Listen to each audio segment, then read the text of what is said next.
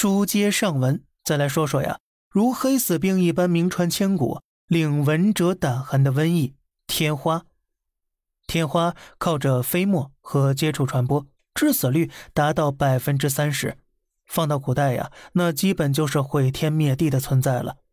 它从欧洲传到美洲，从埃及传到中国，祸害人类近三千年。仅仅十八世纪这一百年间，欧洲地区有将近一点五亿人死于天花。我们对于天花的防疫思路，主要是靠早期疫苗。宋代。有医者把病症较轻或已痊愈的天花患者身上的结痂收集起来，加工研磨成粉，然后用管子吹进健康人的鼻腔里，史称“人痘接种”。这一方法直接把天花病死率从百分之三十降到了百分之二。欧洲、俄国、日本纷纷派医者前来学习。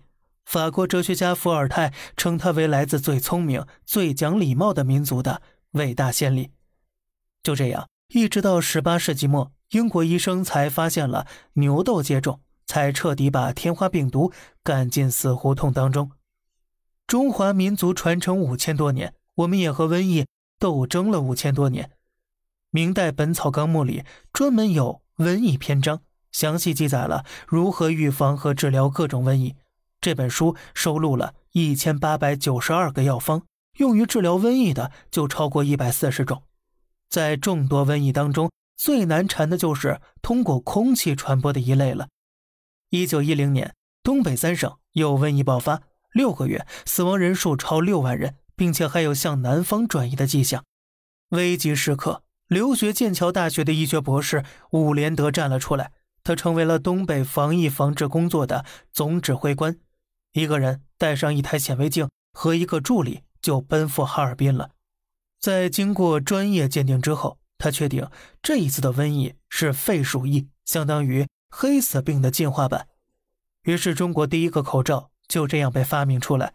伍连德用双层纱布包裹一块吸水药棉，缝制出了一款简易口罩，成本价两分半。绝大多数百姓啊，当时都是用得起的。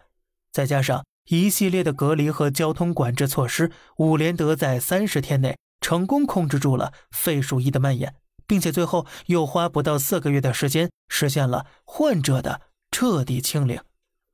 关于这一段中国古代防疫历史的更多内容呢？咱们这个专辑的第三十四集，今年四月十二日那天有讲，有兴趣的小耳朵可以去听一下。你看，戴口罩、居家隔离、方舱医院。动态清零，这些都不是什么新鲜事儿了。几百甚至几千年前的先人们就已经是这么干的。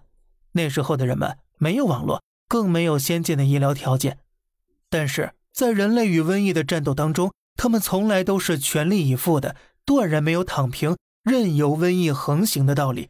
那么，为什么时至今日，能时不时的从西方听到一些说要与病毒共存的声音呢？